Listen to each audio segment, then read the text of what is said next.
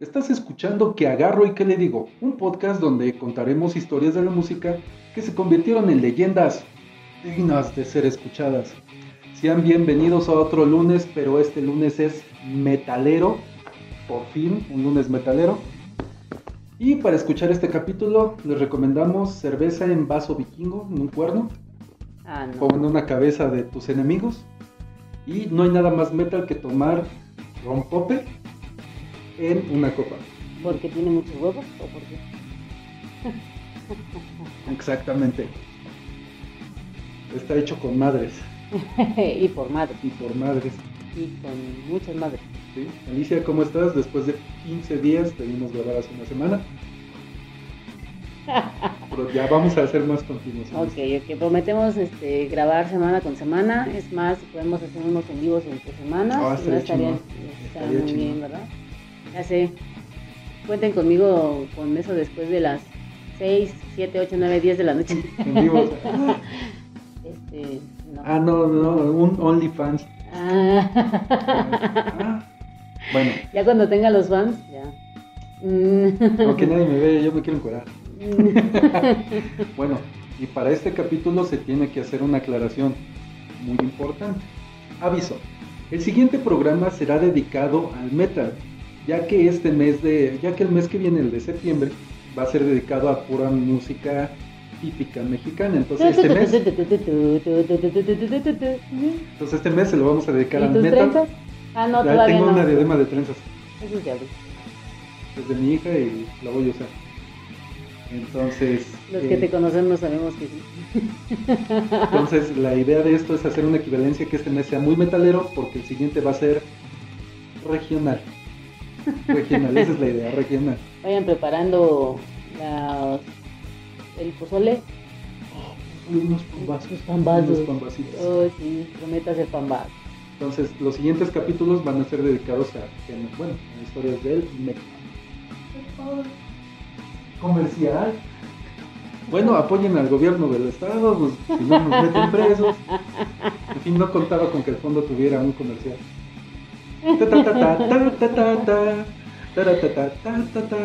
Es del COVID. ta, ta, ta, ta. Ah, No, promoción.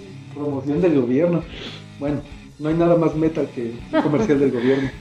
Lo que pasa es que, que agarra y que me dice, dice, ¿ya estás grabando? Bueno, ok. Empecemos. Uno de los géneros menos comprendidos. Muchos dirían que son puros gritos. Pero la escena del metal es más pura y es más prístina que solo ser eh, catalogados como satánicos. No hay, nada más no hay nada más armónico como el metal sinfónico o algo más virtuoso como el speed metal o como el metal progresivo. Pero siendo la oveja negra dentro de la música, eh, existe algo que es todavía más violento que el mismísimo metal. Los cerdos can- cantando. Los cerdos cantando. No solo es violento, es repulsivo. Que hace ver como al 90s Pop Tour a los demás géneros de metal. O sea, es tan violento que los demás géneros de metal es fresa. Eh, estamos hablando del black metal. Oh, qué lindo. Quería, ya- yo quería hablar de este tema. Ah, que son fuertes, sus, bueno, sus canciones son fuertes, son agresivas. eh, tan agresivas que harían que la mismísima Euterpe se, asista- se asustaría. Euterpe es la musa de la música. Ah, Entonces la que dice, ¡ay, hijo de mi madre! Así, los mira con temor. Esta semana hablaremos de Mayhem y el nacimiento del black metal. Y advertencia, este capítulo hablaremos de muerte, destrucción, intestinos gruesos y muchas iglesias quemadas. Ok. ¡Ay, hasta sentí! ¡Oh, poder! Ah, ¿Algo de metal que tú conozcas? El fierro. Eh, Fierro, pariente, eso es metal, pero... Ranchero. es metal rancho. Te vamos a descubrir el metal ranchero. Son quesos también. Ahora entiendo, el, el fierro pariente es metal. No, no me sé nombres, la verdad. eh, ahí sí, el death metal está más. Ajá, es que es metal. es- no. Oh, yeah. Yo sé cómo soy. Ah, no, no es metal. No, no. no, pero no, de ellos sí casi no. Y sí he escuchado porque en la uni recuerdo esos tiempos. Ay, hasta se salta más el hijo de la chingada. Bueno. Salieron, le salieron mal. Uh, es que el metal, ay, me, sí me, me gusta mucho. Uy, sí tenía muchas ganas de hablar del metal. Para esto tenemos que dar un contexto musical entre la década de los 70s y de los 80s. Existió una liberación musical. Cada vez más grupos eran más atrevidos y sin límites, no tenían respeto a ninguna autoridad. Empezó este este reto empezó desde las bueno, desde la casa de los de aquellos jovenzuelos, lo platicamos en el capítulo de la censura. Pero ¿cuál es la mayor institución represiva de la historia? La iglesia. Entonces, ah, siendo la, la iglesia algo que los adultos este, respetan, ah, mucho de la música eh, del metal es considerada satánica, ya que atenta con los valores de la familia y las buenas costumbres. La creación de la iglesia satánica de Anton Levy y el heavy metal cada vez se ten- tenían más seguidores. Y todo este movimiento se ten- era, era muy poderoso y auténtico, era, era el nacimiento del mismísimo género en sí. Ajá. Entonces todos sus adeptos lo sentían muy... ¿En qué año es? Estamos hablando 70s, 80s, la iglesia satánica fue de los 60s, entonces los que nacieron en los 60 ya iban con... Iglesia satánica. la iglesia satánica.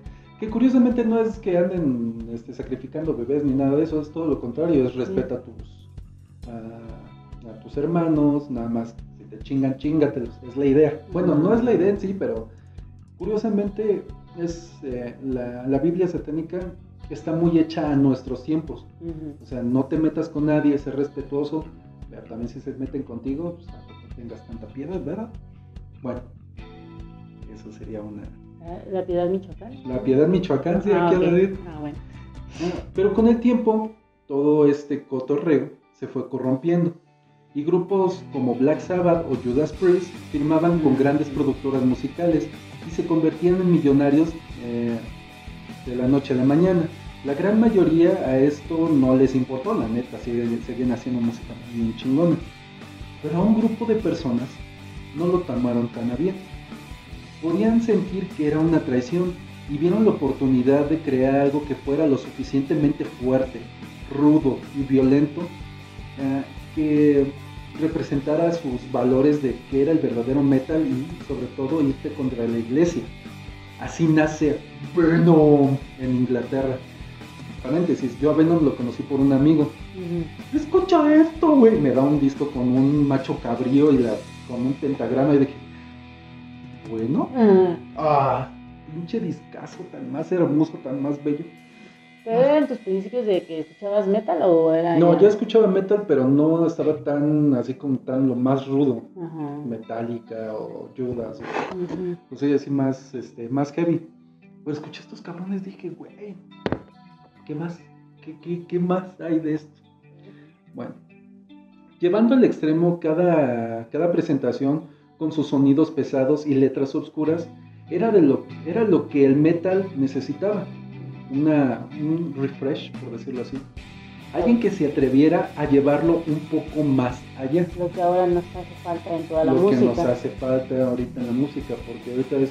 eh, uh, eh, uh, uh, eh, Sí, oye, pues nos cuesta, digo, les cuesta trabajo aprenderse las letras, pues, tienen que ser mínimas porque si no, no, no la captan. Digo, Sí, no, sí. no todos. Y bueno, la idea era llevar eh, esto de eres rudo, llevar un poquito más, sí, un poquito más. Y eh, más adelante empezaron a surgir más y más bandas por toda Europa y una de las más notorias fue la banda danesa llamada Mercury Fate, donde rápidamente se, destacó su vocalista King. Ese- la típica imagen de metalero así todo pintado con sus pinches, es él. O sea, tú lo ves y dices, no mames, este güey es, es Ah. bien hardcore, es bien... Pues este tipazo, este King Diamond, que este, estaba inspirada en la Biblia satánica de Anton Levy. Eh, le dio un enfoque diferente en cuestión a la cultura y el folclore. O sea, no, no solo era inspirado en la iglesia eh, satánica, sino también en, en sus raíces europeas como ser vikingo y tienen toda una ideología bien cabrona. Es como si aquí hicieras canciones de Quetzalcoatl, Ok. pero bien heavy. Ajá. Entonces, lo que fue... este Bailando con tus caracoles de- Bailando tus- con, tus, con tus caracoles. Entonces, otra de las bandas que también llevó esto de su folclore nacional, porque sentí, eh, había mucho orgullo nacional, Mm, aparte de esta parte de Europa, no son tan apegados a la religión. Son Entonces, más, por eso son más frívolos. más, deja más frívolo, sí, sí, sí, tienen más libertad de culto, por Mm. decirlo así. No hay alguien que los adoctrine a tienes que ser católico, Mm. sino tú a cierta edad tú escoges, pero primero te educo, entonces tú ya lo decides. Una de estas bandas fue la banda sueca llamada Bathory, que eh, este nombre es en honor a la condesa sangrienta Hersebet Bathory, mm. quien se contaba que torturaba a vírgenes y se daba baños con su sangre para permanecer joven y bella siempre. Mm. Entonces, eh, vuelvo a lo mismo, parte de su folclore, de su... de pues, tenemos una, una vampira literalmente, pues chingada, ponle Bathory, cabrón. Ah. Vuelvo a lo mismo, es como si aquí, vamos a llamarnos Tonatiu, güey. Que sí, el nombre es muy cagado, pero creo que es gobernante o algo así, creo que significa el nombre, no recuerdo muy bien, pero dentro de nuestra cultura, Tonatiu es, dices, bueno, mames, se llama mames", y ahorita es como, Tonatiuh. Ah, óyeme, pero de Bathory a Tonatiuh. pues se te vuelve lo mismo, o sea, es este, imagínate, nosotros nos llamamos Chicalpopoca, algo así, pero ellos tendrían mucho orgullo. Bueno, eh, lo que les decía, pues Bathory, Sangrienta, lo tomaron y dijeron, ah, ya huevo. Y todas sus canciones están inspiradas en sus raíces nórdicas y en su folclore vikingo para crear su música. Estas bandas crearon lo que conocemos como el rock metal, tomando de inspiración eso. Estos, eh, lo que es Bathory, Es la primera banda de. son las primeras, son las es que, más. sin tener todavía el nombre como black metal, vamos a hacer, si esto ya es rudo y esto ya es violento y esto ya es sangriento, vamos a hacer un poco más, porque estos güeyes ya se vendieron. Ajá. Entonces no hay que, no hay que, hay que seguir perpetuando lo que es esta, este movimiento bien heavy. Entonces ellos se aventaron a ser todavía más, más violentos, entonces dijeron, no mames, ya hicimos una subgénero, porque el, el metal tiene tantos pinches géneros como como morra de Conalep tiene hijos. Te Chingo. No, Son muchos. Pero el furor por el metal fue decayendo. Ya ser aliado de Satanás o de los dioses paganos dejaba de ser popular. Así géneros como el death metal, thrash metal y heavy metal empezaban a perder mucha fuerza. Pero fue en los Países Bajos de Europa donde este efecto no llegó. Lo que hablábamos por cuestiones de religión, ellos tienen libertad de culto. Sucede pues en estos países poco religiosos y más orgullosos de sus herencias y culturas musicales, eh, antisistema religioso empezó a cobrar más fuerza. Ahí fue todo lo contrario.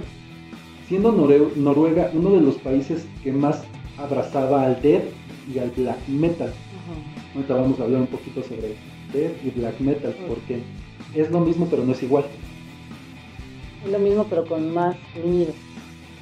Haz de cuenta que el death metal es este. Oh, sí, Odin va a venir y los va a castigar a todos. Y el black metal es. Les voy a sacar las tripas.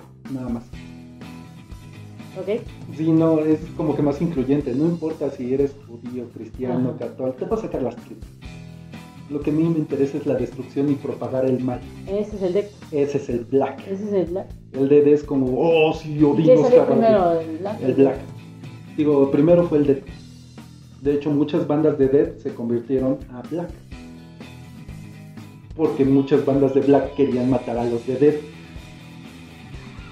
Por eso, Ah, ¿no? Pero, ¿cómo van a matar los de deck? Tiranos de... No, no es cierto, ya sabes. Chiste metalero. Somos malos. Pues esto se convirtió en su ideología, en su estilo de vida. Adoptaron las costumbres de un metale- metalero extremo. Si tus canciones hablan de tu gusto por la muerte, vestir de negro y tener cráneos verdaderos, era obligatorio. Si no eras un simple poser. Esa era la diferencia entre el death y el black. O sea, yo puedo hablar ahorita- cráneos. Y vas a decir, oh, no mames, pero tienes un cráneo de verdad. No, Ah. eres poser. Que, curiosamente, lastimosamente más bien, el género del metal es muy mamón, por decirlo así, en eso. Ah, es que tú no escuchas las bandas que yo escucho, eres poser. Bueno, man. Te puedo decir que hasta Rammstein es metal. Y creo que la mayoría que nos gusta el metal nos iniciamos con bandas como esta. Que no eran precisamente muy violentas, pero sí armónicas. Por ejemplo, Rammstein es metal industrial, si es que se considera un género como tal. Mm, Pero a muchos nos incluyó y dijimos, no mames, está bien vergas. Quiero escuchar más, quiero escuchar algo diferente. Quiero... Y de ahí te, yo me pasé a Hagar, que es este metal sinfónico, y dices, güey, no mames, pinches voces tan hermosas. Y después escuché el black metal y escuché Inmortal y dije, no mames, estos güeyes están bien cabrones. Hay un video, rápido, rápido esta historia. Estaba viendo con un amigo, Quitos, eh, estábamos viendo un video de Inmortal mm. eran solo dos cabrones en ese video nada más. Y estaba en una de esas montañas típicas este, europeas con hielo. Y esos güeyes con playeras negras de manga corta y sus pantalones de cuero, todo así con su, este, por decir, caracterización. Y em- empieza el solo y este güey se baja corriendo en chinga de la montaña, así toca. así, Son unos canos. No mames, eso lo graban aquí en el pinche cerro, o sea, es. Pero la canción estaba bien verga, así dices, güey, o sea, qué pinche cosa tan extraña el video y. Porque es imagi- o sea, tú estás en, imagínense, están en el cerro y ven correr a un güey todo pinche metaloso con una guitarra gritando. Güey, o sea, ese era su video. Quería hacer un maratón. eh. Que algo así se veían muy, muy extraño. Bueno, esa era la diferencia entre, entre Black y Dead. Unos eran más como, está chida esta onda, y el otro es, si no lo haces, eres poser. Si no matas gente o si no tienes cráneos de verdad, eres poser, porque no eres verdaderamente metalero. Y así, eh, las canciones, si las canciones hablaban de asesinato, suicidio, tenías que estar comprometido con la causa Black aunque tu vida se te fuera en ello. Tienes que estar comprometido. Así llegamos a Mayhem, que fueron los primeros black metaleros que llevaron esto a como se tiene que hacer. Originarios de Oslo, Noruega, y a sus muy peculi- peculiares integrantes que llevaban la filosofía de ser black metal al límite. Y probablemente me equivoque al pronunciar estos nombres. Pero, porque son noruegos. Oystein Arsent, o como le gustaba que le llamasen, Euronymous. Funda su banda de black metal junto con el baterista Jorn Sturbendt, Sturben, Sturbenut, o mejor conocido como Necrobutcher, que sería como el carnicero necrófilo, no sé, algo así, Necrobutcher que le hacían mucha burla porque él era muy chaparrito y le decían microbucher. Butcher, microbutcher. No mames, se lo. o sea, hay una película de ellos que se llama Los Amos del Caos Ajá. y ahí viene El microbutcher. microbutcher. Sí, véanla, está, está bonita. Es muy educativo. Y este. Gentil, Gentil Mannheim quien no se cambió el nombre porque utilizaba su apellido, Mannheim, que era muy noruego Ajá. el pedo, ¿no? Así, este trío de muchachos enojados con la iglesia formaron su banda llamada Mayhem, inspirada en una canción de Venom llamada Mayhem with Mercy. Caos con misericordia. Esa es la traducción. Así la banda empieza a tener éxito en el underground. O sea, ellos tocaban... eh, ¿O ¿Te gusta el metal? Sí. ¿Vas a tener fiesta? Sí. Tocamos, güey. Ellos eran los que fiestas, baldíos, este, cualquier lugar donde pudiesen tocar y les gustara el metal, ahí estaban esos cabrones. Entonces empezaron literalmente desde muy pinche abajo, o sea, no abajo, lo que le sigue abajo. Ajá. El sótano. El sótano, literalmente. Ahí hay un sótano en esta historia. Esto los llevó a dar presentaciones en distintos lugares. Para estas fechas no tenían ni siquiera un demo, pero ya eran famosos dentro del género. Ya todo el mundo los ubicaba. No sé si a ustedes les llegó a tocar lo que era pues, lo que fue esta temporada que salían, salían muchas bandas de garage. Mm. Allí en México había un chingo de bandas de garage. Y entonces cada fiesta iban tres, cuatro bandas y decías, ah, no mames, va a tocar tal. Ya los conocías, aunque esos güeyes jamás en su vida habían hecho o tocado con metrónomo o grabado en un estudio. Ajá.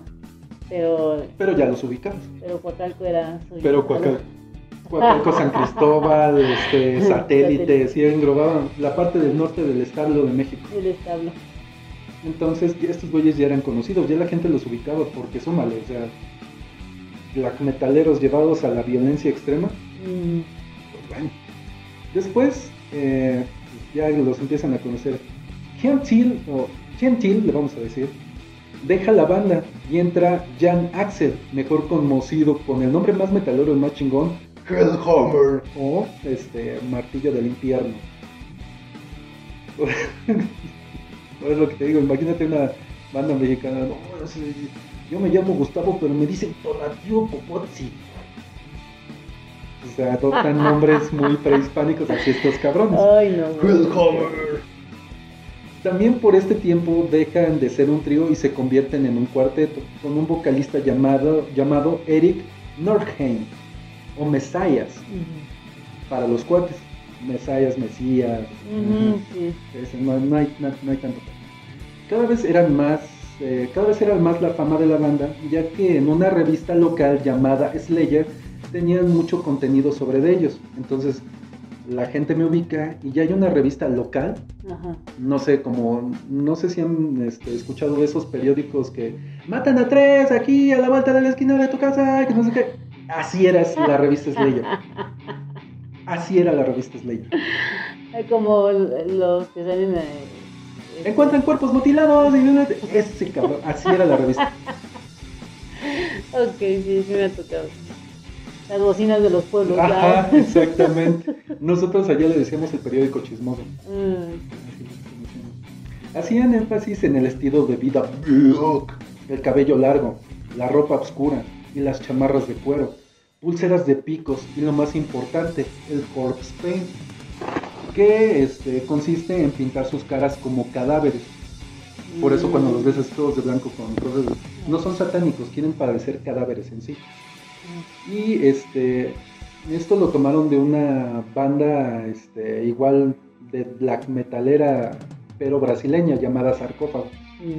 Que pues, dentro de su metal, pues estos güeyes adoptaron lo, lo de pintarse más o caracterizarse para llevar su acto pues, todavía más, ¿no? Entonces imagínate black metal y zambiña. Graban su primer demo, Pure Fucking Armageddon. Y luego salen de gira. Ok. Entonces, ya eran famosos, ya graban su primer demo, ya están, ya son cuatro, ya está un poquito más en forma lo que es esta banda precursora del black metal. Pero todavía no llegan a dar ese, ese paso que digas, no mames, esto es lo más black metal y lo demás son post. Aquí ya está como que el inicio, los cimientos de... Y aquí es donde la historia se pone interesante.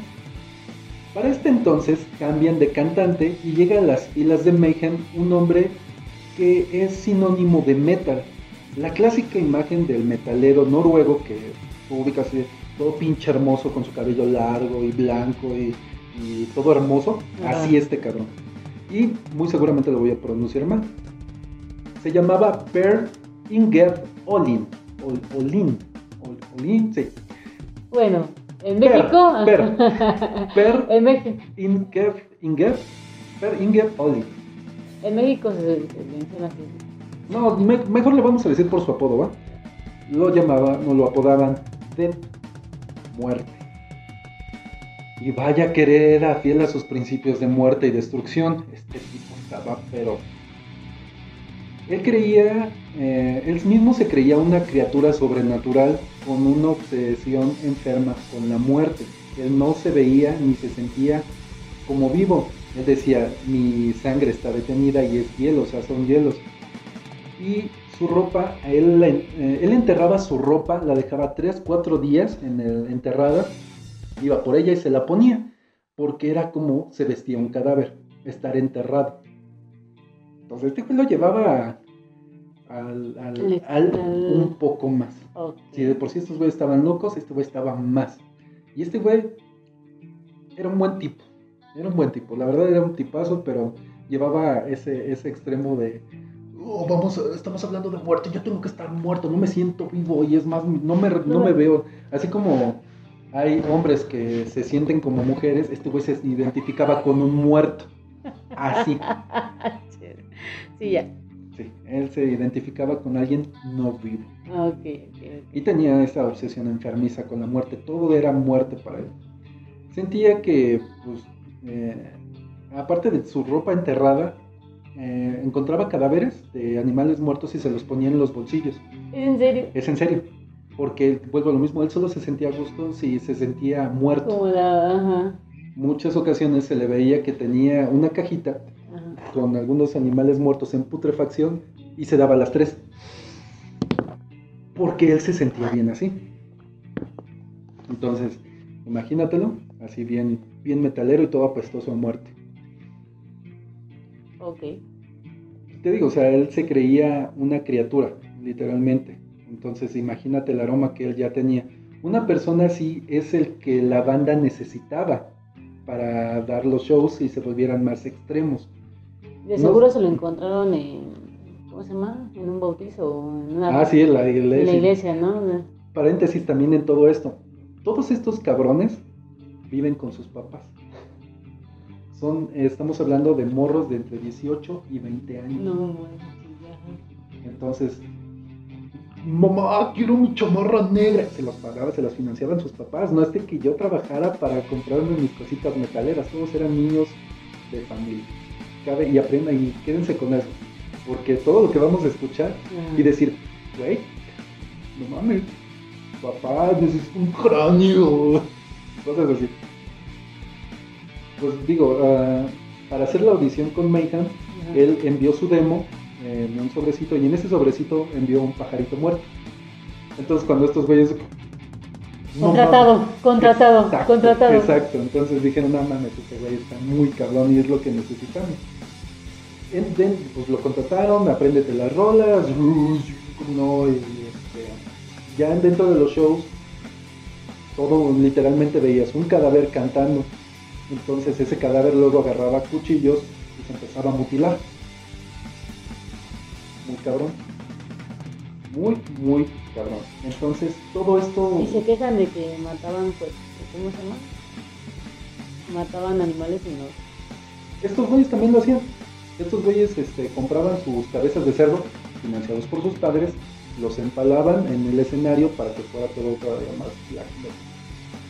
Gracias, padre. Papá, necesito una cabecita fuerte. Y ese carnitas Michoacán. carnitas Michoacán. Entonces, este, este cabrón, eh, luego vamos, eh, más adelante vamos a hablar porque se cree que este güey tenía un trastorno. Y me vas a decir, no mames, neta, pero sí tiene una explicación. ¿Pero por qué? Las cabezas muertas ah, y todo eso. Ah, pues tal vez por eso no lo había entendido. Este güey era, es, Mayhem era garantía de música black y show en el escenario. Porque luego aventaban las pinches cabezas de cerdo y ahí está el pinche público mordiendo cabezas. ¿Es en serio? Sí, es en serio. Es en serio. La escena underground del black metal era una locura con este cabrón. Mayhem era la banda que nadie había pedido, pero sí que la, que el metal necesitaba. La banda tenía eh, renombre y cada vez eran más populares, pero esto nunca se convirtió en dinero, ya que ninguna disquera en su juicio los firmaría pero esto hacía que la banda fuera todavía más auténtica.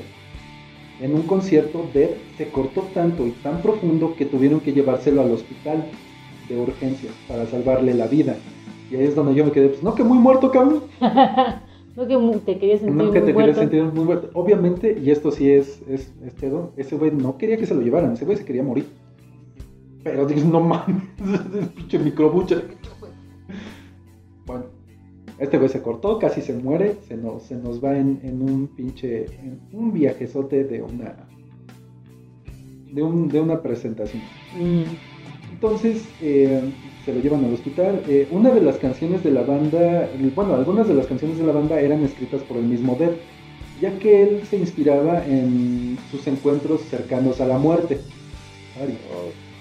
Y uno de esos era cuando era niño. Dev este, contaba que, bueno, que en uno de sus accidentes, y es parte de la, de la canción, de donde él se sentía ya de morro, ya también estaba muriendo también. Ok. Entonces está inspirada también Dev y Euronymous vivían juntos en una cabaña a mitad del bosque de Noruega y al parecer todo iba bien en esta bonita amistad black metalera hasta que se empezaron a llevar de la chingada. Eran los peores roomies del mundo haciéndose maldades unos al otros, más Euronymous a Dev, porque. Dev era muy tranquilo. Era como agresivo pasivo, por decirlo así. O sea, sí era bien pinche extremo, pero no era así como te estoy jodiendo todo el día. No, es como que "Ah, es que estaría chido estar muertos, ¿no? ¿Sí? Y Euronymous, no, si era de, vamos a ver, córtate, pendejo. Y lo estaba chingue y chingue. Ok. Todos se convirtieron en los peores roomies del mundo. Pero, ¿qué es una banda de black metal sin la muerte? Sí, Eh, llegamos al 8 de abril de 1991. Dev, de la nada, se cortó las muñecas y la garganta. Su idea era morir desangrado en el bosque. Pero esto tomaba mucho tiempo, según él. Así que decidió regresar a la, casa, tomar la escopeta de Euronymous, las balas que le regalaron de cumpleaños, y decidió ponerse la escopeta entre sus piernas y dispararse porque desangrarse tomaba mucho tiempo. Les daba iba, pues, iba, iba a morirse. No, no era tanto, no era tanto el sufrimiento, sino eh, Podrían salvarlo. algo así. Porque vuelvo a lo mismo, él se identificaba tanto estando muerto que la vida no le significaba algo como tal. Bueno, pero como decía, esto tomaba mucho tiempo, se cortó, se volvió a cortar, se puso una escopeta y se disparó. Pero no antes, bueno, antes de dispararse dejó una nota de suicidio que decía, y aquí vamos a hablar, vamos, se nota mucho su tipo de carácter de Dead. Ajá. Perdón por dispararme en la casa y perdón por toda la sangre. Les ensucié. Ajá, Le exactamente. ponen, eh, le ponen cloro, alcohol y Agua oxigenada, ¿no? Ah, esa, ah, esa agua oxigenada. Perdón, es que nunca he matado a. Que me ha encachado, ¿eh? Es que, ¿cómo- ¿y sí? ¿Cómo se llama? Investigation Investigation Discovery. Nos ha dejado mucho. Ah, sí, no, no, no, no. Eso es lo que dicen. Y aquí vamos a mencionar, esto es importante. Ted tenía una enfermedad, la enfermedad de Cotard. Esto es, eh, él se percibía como un muerto realmente. Él sentía que su cuerpo se estaba pudriendo literalmente y cómo sus órganos se descomponían eh, dentro de él. Él se percibía como no vivo y así la Ajá. gente que tiene el síndrome de Cotard así se percibe como no vivo. O sea, no, no tan como zombie. Es- sería la, la- lo más cercano a cómo se siente alguien con la enfermedad de Cotard. Pero, pues por eso a Dead le daba igual vivir o morir. Entonces, por eso el hecho de suicidarse de la nada, así como, no, no me quiero morir, no me quiero suicidar. Así, porque él se identificaba como ya en. Ya, sí, ya estaba muerto. no, no- no le significaba nada. Entonces, el primero en llegar a tan pintoresca escena fue Euronymous, porque vivían juntos. Claro. Y hizo lo que cualquier persona concienzuda haría. Salió corriendo a comprar una cámara fotográfica, movió el cadáver para tomarle una foto más artística. eh, luego esa foto lo utilizaría como portada de su siguiente disco. Se robó pedazos del cráneo de Eder para hacer collares y regalárselos a sus allegados. Y se comió un pedacito de su cerebro. Normal, lo que cualquiera haría. Sí. Eso fue lo primerito que hizo Euronymous al ver a su roomie. sí. Es en serio. Así, así, y eso es lo más.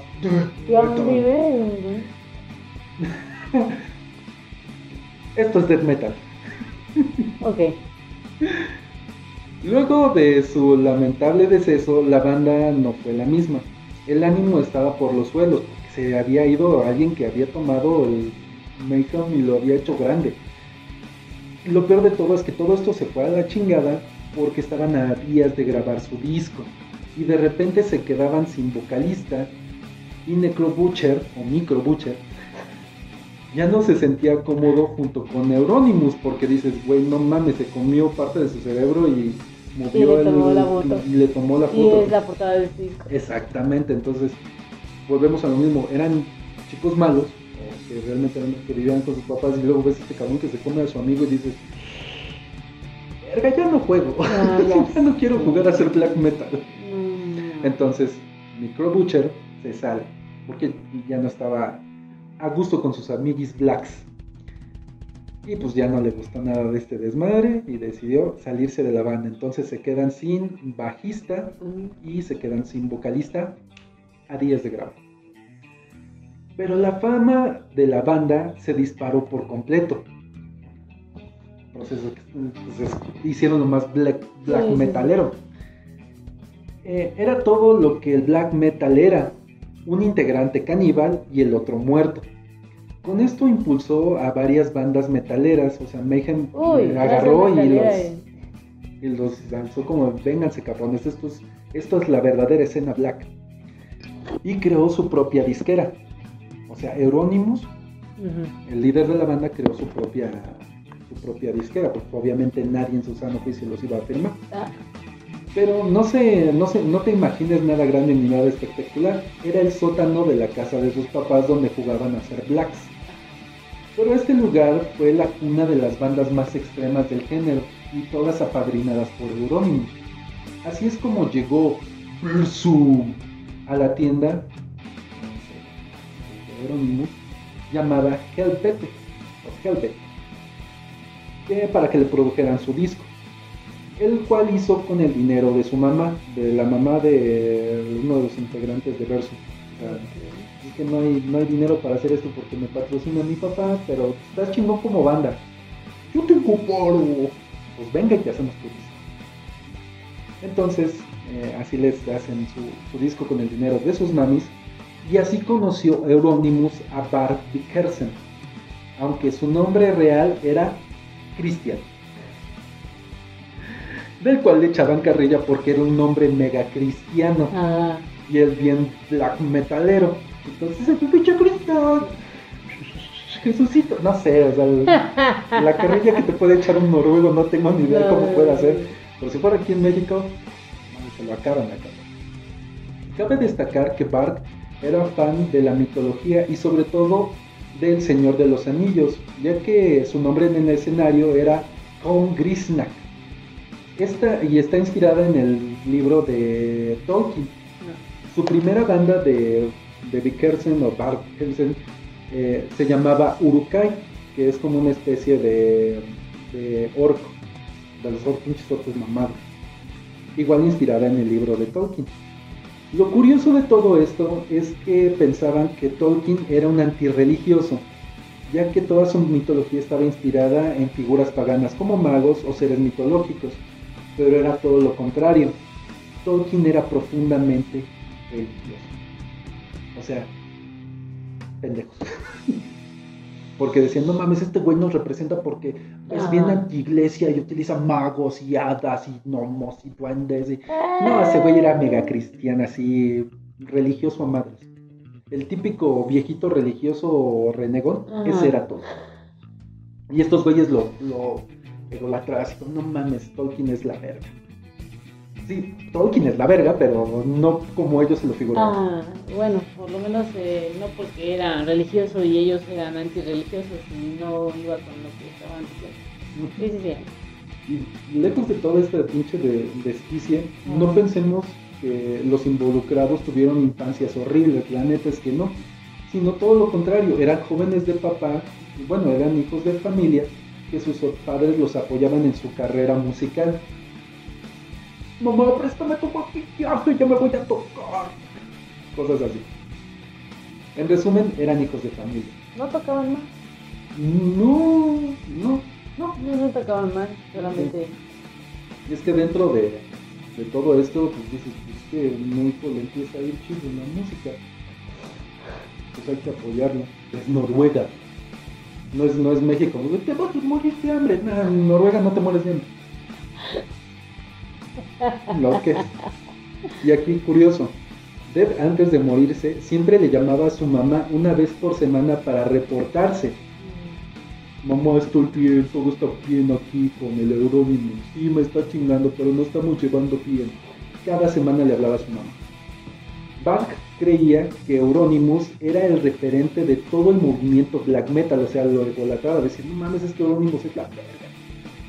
Y que él ponía las reglas y cómo se vivía el estilo de vida black, y que jamás él traicionaría el movimiento.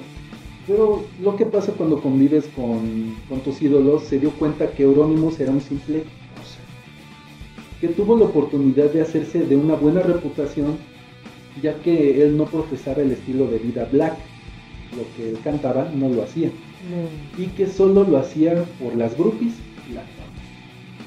Entonces, Bueno, también. O sea, Bark sí era así como, no mames, es que la canción dice vamos a quemar iglesias en el nombre de los paganos.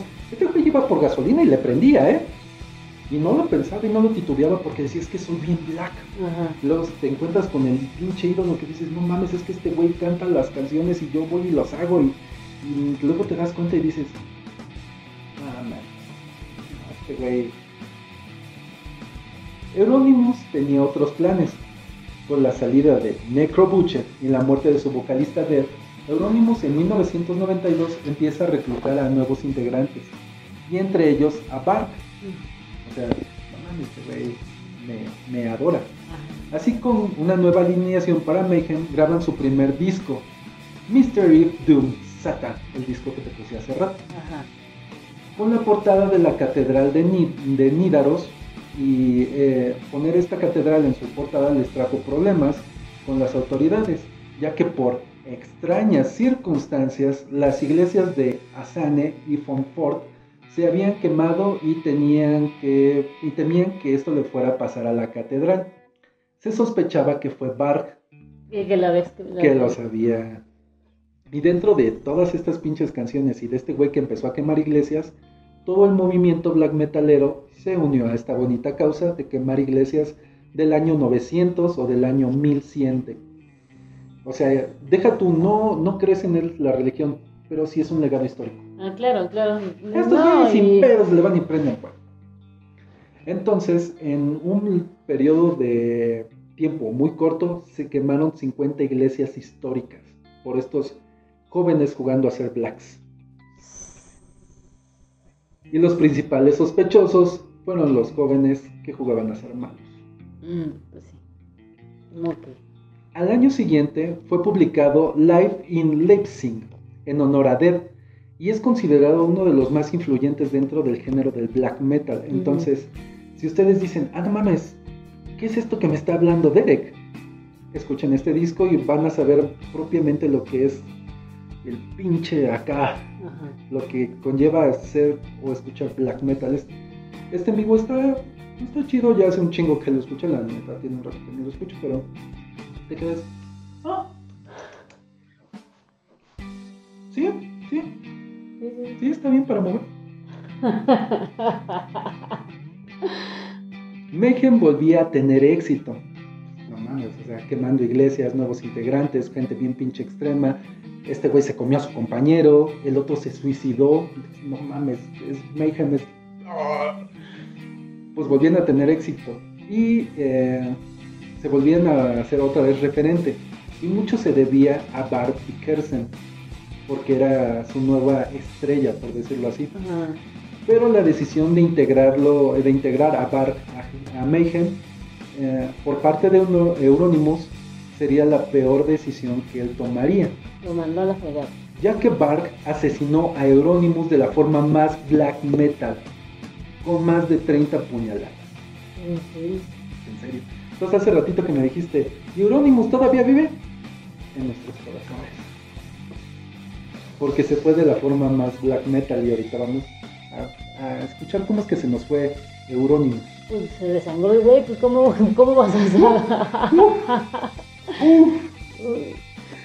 Todo esto empezó porque Bark se había comprado toda la ideología de Black que Euronymous les había vendido, de llevar todo al extremo, de ser muy violentos y antirreligiosos. Euronymous sería como lo que conocemos aquí en México como, pájaro nalgón, Así es puro Sí, pinche puro, hablador. ya que él no era tan rudo. Pues lo mismo, vivían con sus papás. Y todo esto Bark se empezó a dar cuenta de que era un engaño y de la oportunidad y, y de lo oportunista que era Euronymous.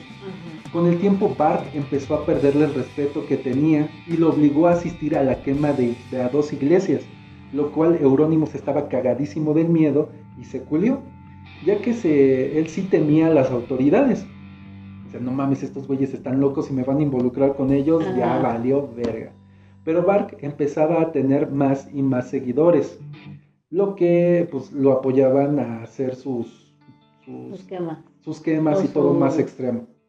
La quema de las iglesias, mutilaciones y pues todo lo que llevaba a hacer, eh, todo esto que hacía Bark le trajo un chingo de fama y sobre todo groupies.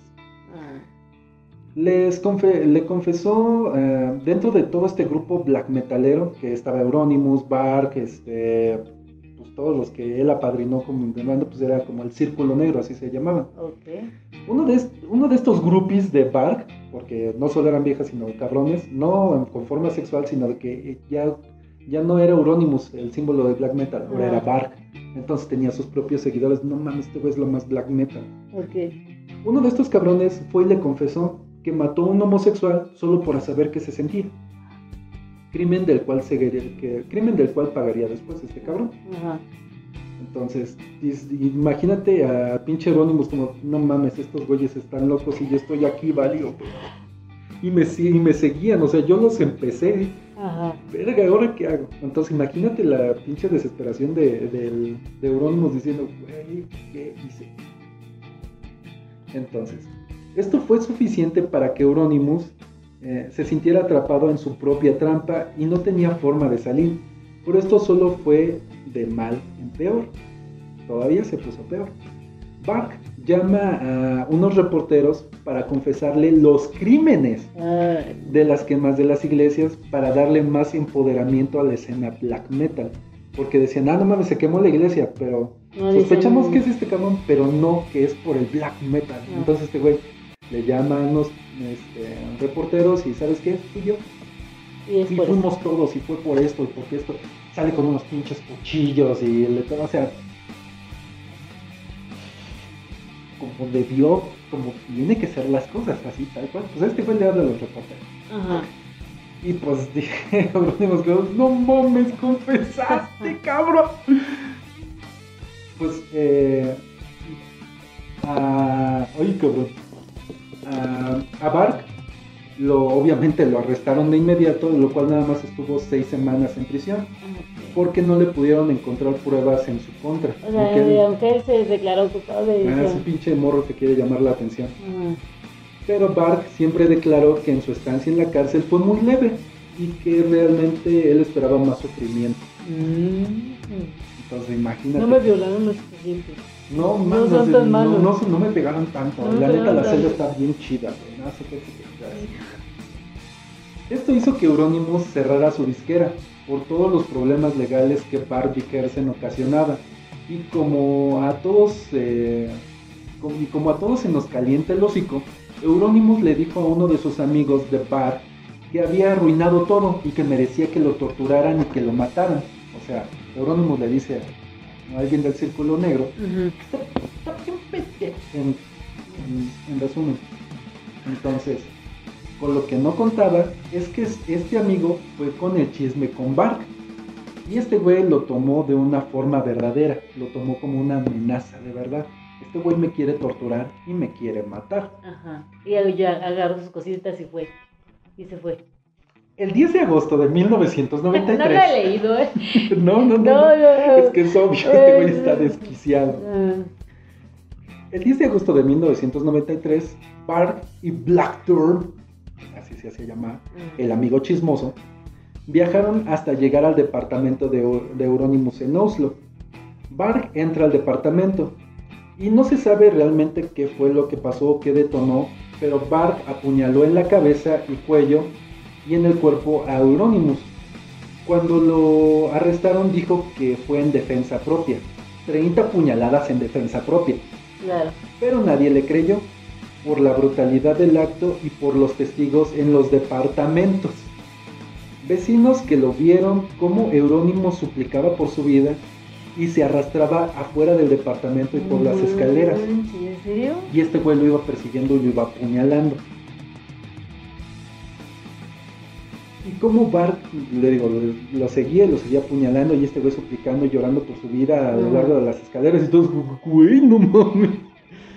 Otra tarde en la casa del Euronymous. Ajá. Con este acto se condenaba y consagraba al black metal al asesinar al precursor del género. O sea, todavía más renombre para Bart Vickerson. Blackthorn recibió 8 años por la complicidad y Bart lo condenaron a condena máxima en Noruega, Mm. 21 años por asesinato. Y no solo por eso, solo fue el asesinato por cuatro iglesias que le comprobaron que sí quemó, fueron más. Claro, sí. Y por llevar explosivos, Le dio más daños por los explosivos que ni por las por 30 matar, por matar al, al Euronymous. No. ¿Para qué crees que quería los explosivos?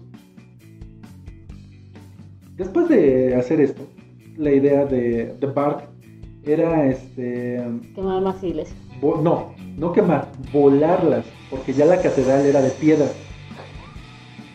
y lo quería hacer para una portada de su disco. Bart salió en el 2009 y ahora se dedica a la profesión más black metalera del mundo. ¿A qué crees que se dedica? A matar pucha. es carnicero. Es bloguero en YouTube. No estamos diciendo nada de los bloggers. Solamente que. Es la profesión más black metalera. Claro. Sí. mames, Luisito comunica. Ay, sí, No mames, juega Germán. Ay, extraño a Germán. Ah, Mi sinfonía. Así nació uno de los géneros más violentos del metal. O sea, si por si el metal lo consideran satánico, Mm. este güey era la oveja negra de Ah. los satánicos. Si me estás diciendo lo de este. Black metal, no me caga la. Por muchachos como estos, y digo muchachos porque tenían como 20 años, los metaleros somos considerados como satánicos, locos y violentos. Pero no Gracias. Ah, gracias. Pero no podemos negar que él crea el black metal a través de los asesinatos. Lo es lo más, o sea, generar el hacer nacer un nuevo género Mm. a través de mutilación, muerte y destrucción. Intestinos gruesos me refiero a que este güey se, el que se disparó todo pinche- Ah, sí, había intestinos gruesos. Entonces también cuando apuñalaron neurónimos había intestinos gruesos. Pero entonces no fue de apuñalamiento nada más. sino- No, o sea, dentro del, o sea, fue en la dentro de, la- de las declaraciones de este cabrón que decía que era en defensa propia, eh, una de las formas en que este cabrón se condenó es que decía que una de las apuñaladas que le dio en la cabeza se quedó atorada, ya no podía sacar el cuchillo, entonces tuvo que poner el pie en su cuello para sacar el cuchillo en defensa propia. Así se condenó este pendejo. Bueno, así hicieron nacer al black metal. Y, es, y estos cabrones y este género hace ver a Metallica como la onda vaselina. El black metal no es para todo el mundo, No. pero si ustedes tienen curiosidad de escuchar el último disco de Mayhem, les recomiendo que escuchen Mystery of Satan, el- te digo el disco que escuchaste, y te voy a decir por qué te lo puse.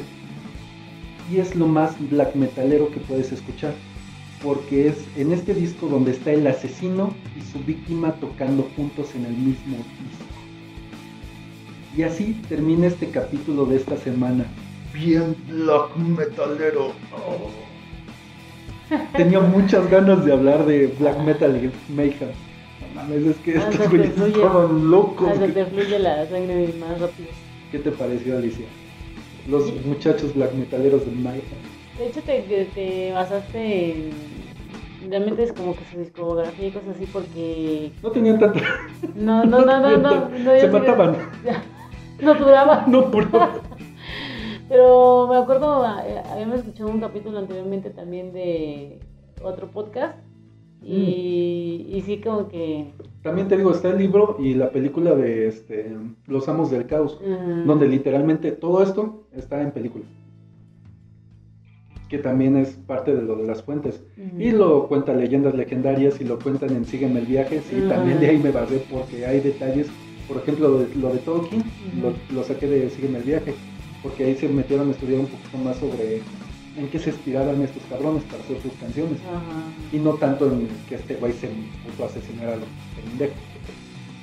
Y sobre los detalles del asesinato sí los tomé de leyendas. Ah. Y la película sí es bastante... ¿Visita?